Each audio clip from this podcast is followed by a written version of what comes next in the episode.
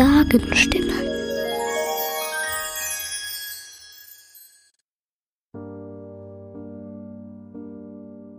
In dieser Spezialfolge der Sagenstimme gehen wir keiner überlieferten Sage nach, wie wir es sonst tun, sondern einem modernen Mythos, der die Heilbronner Bürger im Zweiten Weltkrieg geprägt hat, zur Zeit der Bombardierung der Stadt im Jahr 1944.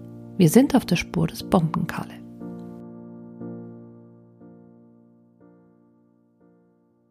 Am 4. Dezember 1944 wurde Heilbronn von der britischen Royal Air Force mit Bombern aus der Luft angegriffen. Bei diesem größten Angriff auf Heilbronn starben mehr als 6500 Menschen. Die gesamte historische Altstadt wurde zerstört. Der Angriff des 4. Dezember war Teil des Luftkrieges zwischen dem Deutschen Reich und den Alliierten.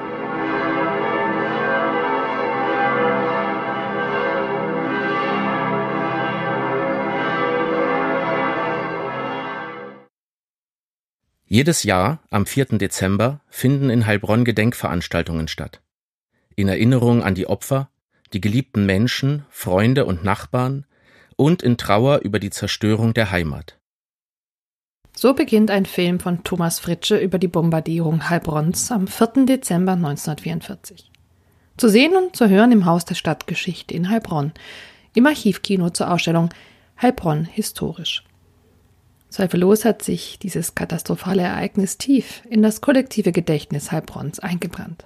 Schon vor dieser Schreckensnacht war das Leben im Jahr 1944 für die Heilbronner alles andere als einfach. Wie mag das gewesen sein in dieser Zeit in Heilbronn im Herbst 1944? Hören wir dazu nochmal in den Film. Was war das für eine Stadt, die am 4. Dezember 1944 in Schutt und Asche versank? Heilbronn war eine Industriestadt mit historischem altem Kern, die seit alters her vom Weinanbau geprägt war. In ihr lebten circa 75.000 Einwohner. Zur Zivilbevölkerung und dem Militär kamen circa 14.000 ausländische Arbeitskräfte in Heilbronn und Umgebung hinzu. Der Alltag der Menschen im Jahr 1944 war geprägt vom Mangel. Die Lebensmittel waren rationiert und Lebensmittelmarken seit Jahren für viele Einkäufe nötig. 1944 war ein großer Teil der Heilbronner Männer im Krieg. Die Front rückte unaufhörlich näher. Deutsche Frauen oder ausländische Zwangsarbeiter übernahmen die Arbeit der fehlenden Männer. Die Familien waren oft weit zerstreut und betrauerten ihre bereits gefallenen Angehörigen. Der Alltag 1944 war ebenso bestimmt von Luftschutzübungen und dem fast täglichen Sirenenalarm. Sobald die Sirenen ertönten, nahmen die Menschen ihr Notgepäck und flüchteten in die Keller. Besonders die Nächte in den Luftschutzkellern waren zermürbend und die Todesangst ein ständiger Begleiter. Die abendliche Verdunklung wurde nun für alle Menschen in Heilbronn zum Dauerzustand.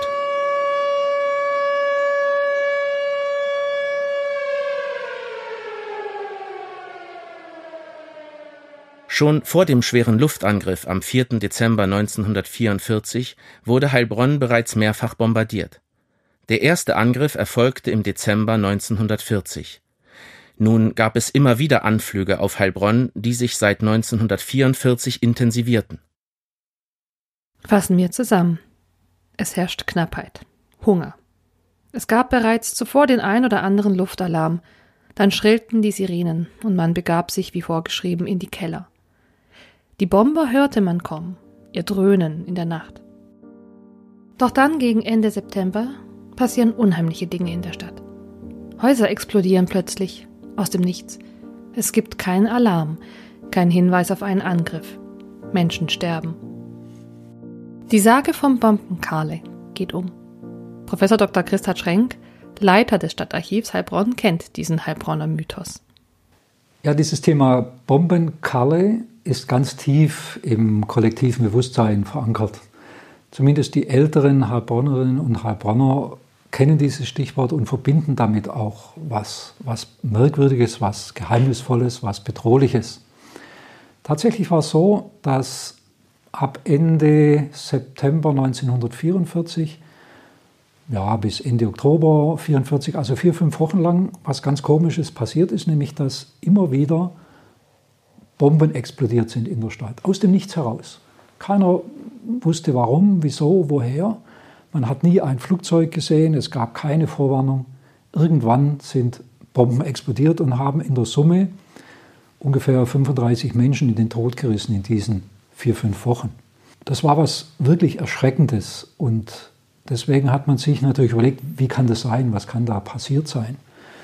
Und da gab es wilde Spekulationen, wie solche Bomben plötzlich auf die Stadt fallen können. Und die, die sich dann am weitesten verbreitet hat, war, dass ein einzelner Mensch mit einem einzelnen Flugzeug speziell Heilbronn angegriffen hat, weil er sich irgendwie rächen wollte. Es kam dann sehr schnell die Idee auf, das sei möglicherweise ein aus Heilbronn geflohener ehemaliger jüdischer Mitbürger gewesen, der, sagen wir mal, nach England sich abgesetzt hat und jetzt sich an seiner ehemaligen Heimatstadt rächt. Und dafür hat der Volksmund einen Namen geschaffen, Bombenkarle. Der Bombenkarle taucht in einigen Dokumenten oder Briefen aus der Zeit auf. In ihrem Buch Kriegskinder, Erinnerung einer Generation sammeln Juri und Sonja Winterberg auch Erinnerungen aus Heilbronn zusammen.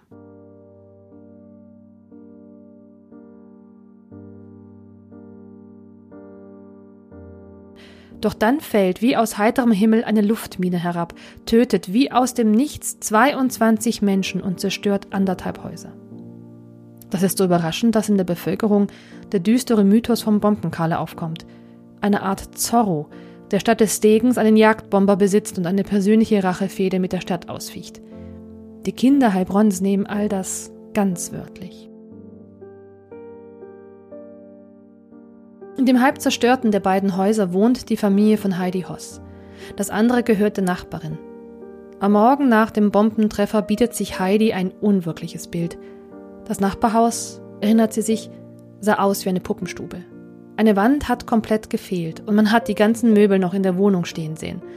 Ein Teil der eingestürzten Mauer lag im Bett meines Bruders. Und mein Puppenwagen, der mein ganzer Stolz war, lag auf den Trümmern des Nachbarhauses.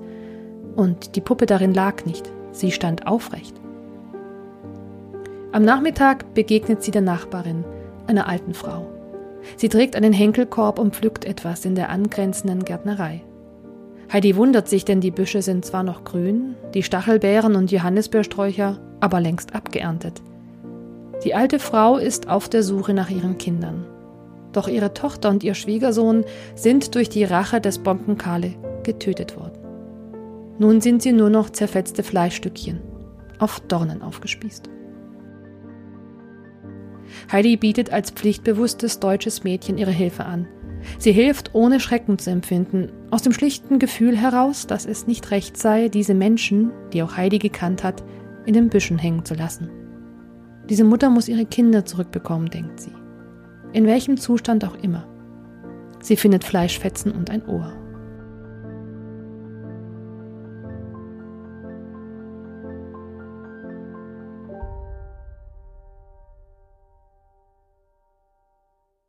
Das war, wie gesagt, irgendwie einleuchtend und alle haben es auch geglaubt. Wir wissen inzwischen, dass da was ganz anderes dahinter steckte. Das wissen wir übrigens seit ähm, ungefähr 30 Jahren. Damals zum 50. Jahrestag der Zerstörung der Stadt Heilbronn am 5. Dezember 1944 haben Robert Bläse und ich zusammen diese Dinge erforscht und wir haben es auch publiziert. Eigentlich weiß man das heutzutage, aber dieser Bombenkaller ist immer noch ganz fest im Bewusstsein verankert. Ja, was ist tatsächlich passiert? In der Tat, es waren Einzelflieger, die sehr hoch geflogen sind, sodass die nicht hörbar waren.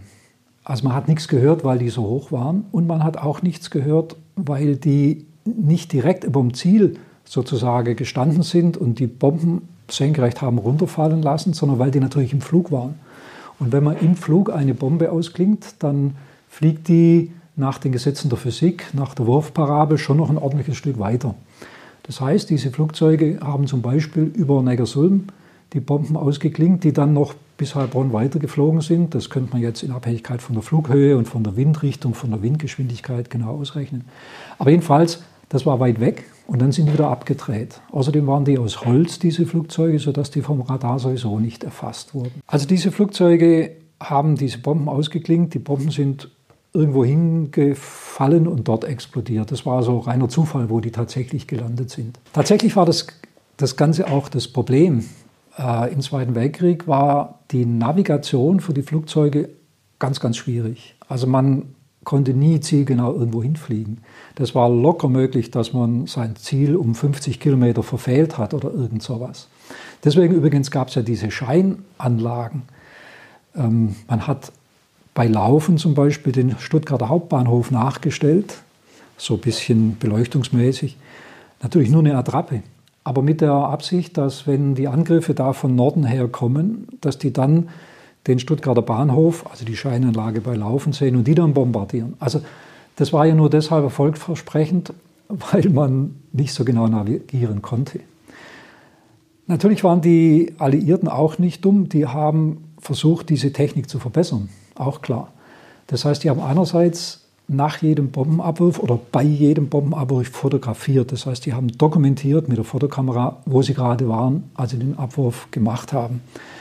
Das wiederum haben die den ganzen Krieg durchgezogen und deswegen gibt es zum Beispiel auch von der Bombardierung von Heilbronn am 4. Dezember 1944 hunderte von Live-Aufnahmen, die diese jeweils abwerfenden Flugzeuge gemacht haben.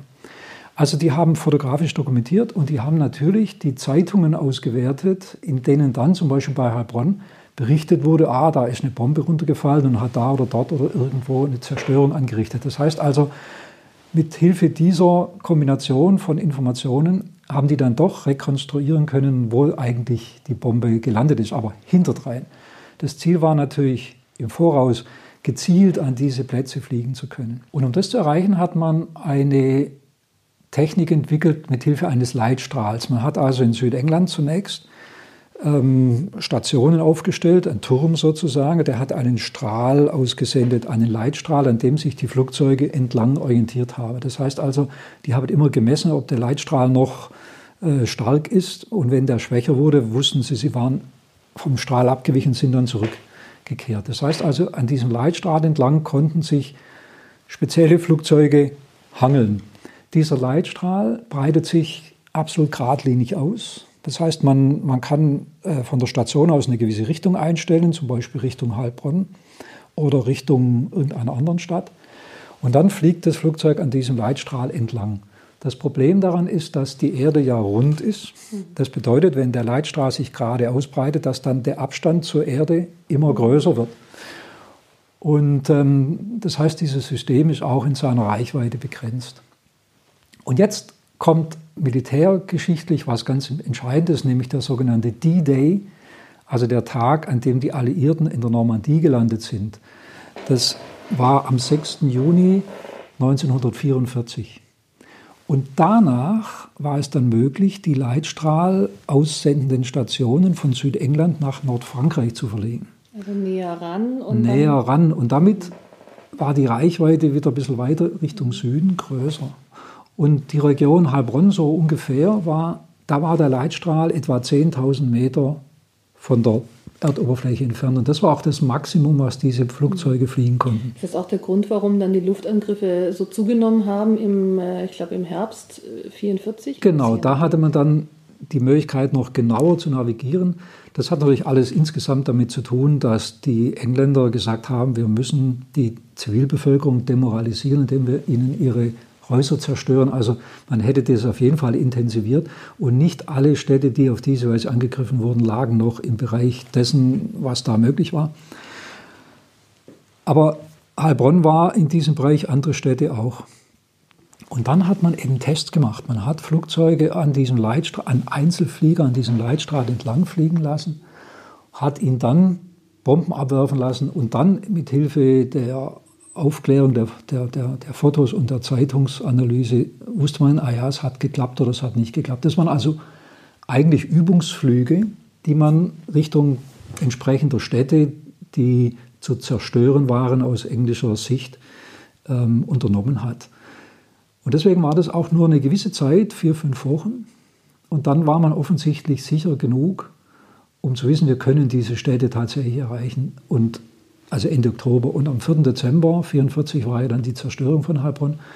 Wobei man sagen muss, ähm, die Engländer hatten eine Liste, äh, ironischerweise Bomber Bombers Baedeker genannt. Ein Baedeker ist ja eigentlich ein Führer zu irgendwelchen schönen Städten. Mhm. Der Bombers Baedeker hat, war also sozusagen ein Führer zu den zu zerstörenden Städten. Und da stand auch Heilbronn drin, aber viele andere auch. Und warum Heilbronn? War da eine wichtige Infrastruktur oder war das einfach nur eine Stadt, die man eben noch nicht bombardiert hatte? Richtig. Ähm, die englischen Angriffe muss man von den amerikanischen unterscheiden. Die Amerikaner haben Infrastruktur zerstört. Es gab im September 1944 schon einen Angriff in Großen auf Heilbronn, der war von Amerikanern ausgeführt und hat die, ähm, die, die Bahn, die Eisenbahnanlagen hauptsächlich getroffen, auch die Kianskirche. Aber da ging es um Infrastruktur, da ging es um Industrie und solche Dinge. Deswegen haben übrigens die Amerikaner ihre Angriffe immer auch bei Tag ausgeführt, während die Engländer die Angriffe immer bei Dunkelheit ausgeführt haben, denn da war der moralische Effekt noch größer. Und es war so, dass Churchill ähm, vorgegeben hat, dass man die Bevölkerung demoralisieren solle. Das hat nicht funktioniert, nebenbei gesagt. Das hat noch nie in der Weltgeschichte funktioniert, ähm, weil die Weltgeschichte zeigt, dass die Bevölkerung, die jetzt zum Beispiel damals 1944 in Heilbronn gewohnt hat, dass die keinesfalls demjenigen, der ihre Häuser zerstört, ihre Herzen zuwendet. Denn der war ja der Aggressor, der, der, Angreifer. Dass das weltpolitisch ganz anders war, dass Deutschland ursprünglich der Aggressor war, das hat man damals nicht gesehen. Aber äh, die Leute haben ihre, ihre Sympathie also nicht den Engländern zugewendet, sondern denen, die nachher Hilfe gebracht haben. Und das waren ironischerweise die Nationalsozialisten, die dann schon am, am 5. und am 6. Dezember mit Hilfslieferungen nach Heilbronn kamen. Also äh, das hat nie funktioniert und Heilbronn wurde nicht zerstört am 4. Dezember aus irgendwelchen infrastrukturellen Gründen, sondern wirklich aus Demoralisierungsgründen. Es gibt den Einsatzbefehl, den die Engländer ihren ihrer Angriffs-, ihrer Luftflotte mitgegeben haben, den Einsatzbefehl gegen Heilbronn. Ähm, man muss dazu sagen, dass die Städte, die angegriffen wurden, alle kodiert waren. Also es wurde nicht Heilbronn angegriffen, sondern Sorfisch, Sägefisch. Ähm, auch das ist so eine kleine, ja, fast äh, ironische Anmerkung, dass der Oberkommandierende der dieses alles zu organisieren hatte, ein passionierter Angler war und deswegen hat er alle deutschen Städte mit Fischnamen kodiert. Okay. Man wusste also tatsächlich nicht, auch die Flugzeugbesatzungen wussten nicht, wo, welche Stadt sie angreifen, weil Sorfisch, das war halt Sorfisch. Und der Einsatzbefehl lautet, dass die am besten brennende Zone in Sorfisch durch, eine, durch gewisse Koordinaten in der Karte ähm, begrenzt ist. Und diese Koordinaten haben wir dann auf den Heilbronner Stadtplan gelegt.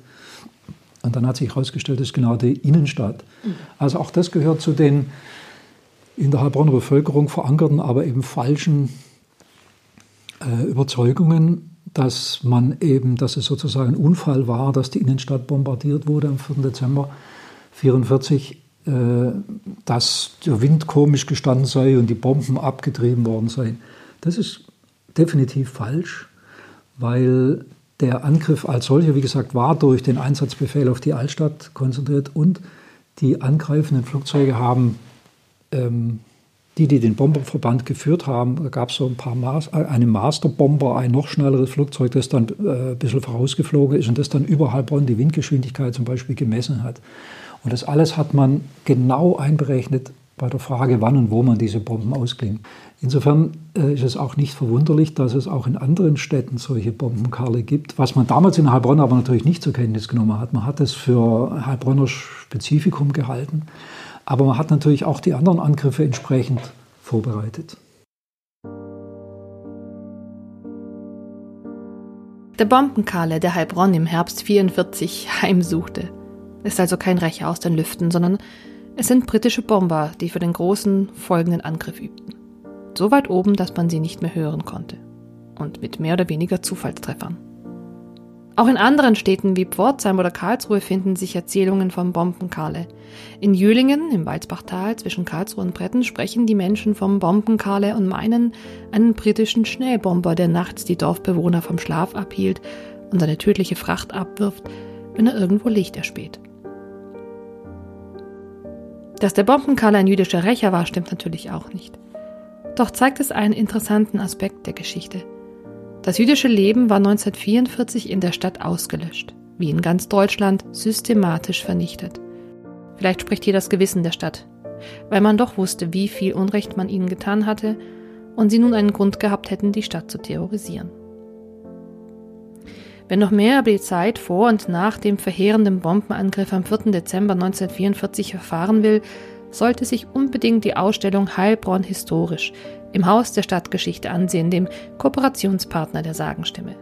Und wer mehr über die militärische Taktik dahinter wissen will, sollte das Buch Heilbronn 1944-45 lesen von Christa Schrenk und Hubert Blesi. Auch online zu finden auf der Webseite des Stadtarchivs Heilbronn. Den Link setze ich gerne in die Show Notes. Dies war die letzte Episode unserer ersten Staffel der Sagenstimme. Ich hoffe, es hat euch ebenso viel Spaß gemacht und neues Wissen über unsere Region beschert wie mir. Ich danke euch allen fürs Zuhören. Wann es mit der zweiten Staffel weitergeht, erfahrt ihr am besten, wenn ihr den Newsletter abonniert unter www.stimme.de slash Sagenstimme. Und schreibt uns gerne an podcast.stimme.de, wenn ihr Anregungen oder Kritik für weitere Folgen habt. Ihr findet uns auch auf Instagram und Facebook und unter dem Hashtag Sagenstimme Bilder oder Infos zu allen Episoden. Und empfehlt uns gerne weiter, wenn es euch gefallen hat. Ich sag lebt wohl, bis zum nächsten Mal. Eure Christine Tanschinetz.